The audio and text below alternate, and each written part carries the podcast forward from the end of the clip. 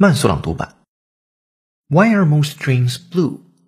Jean styles may come and go, but a few features of the garment have remained constant throughout the decades.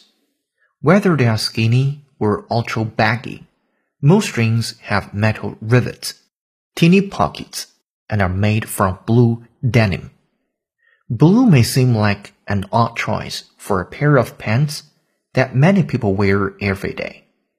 But there is a good reason it became the standard.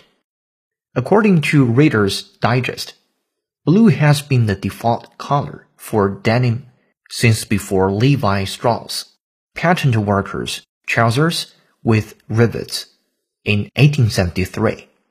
When exposed to hot water, most dyes will permeate fabric and set in the fibers.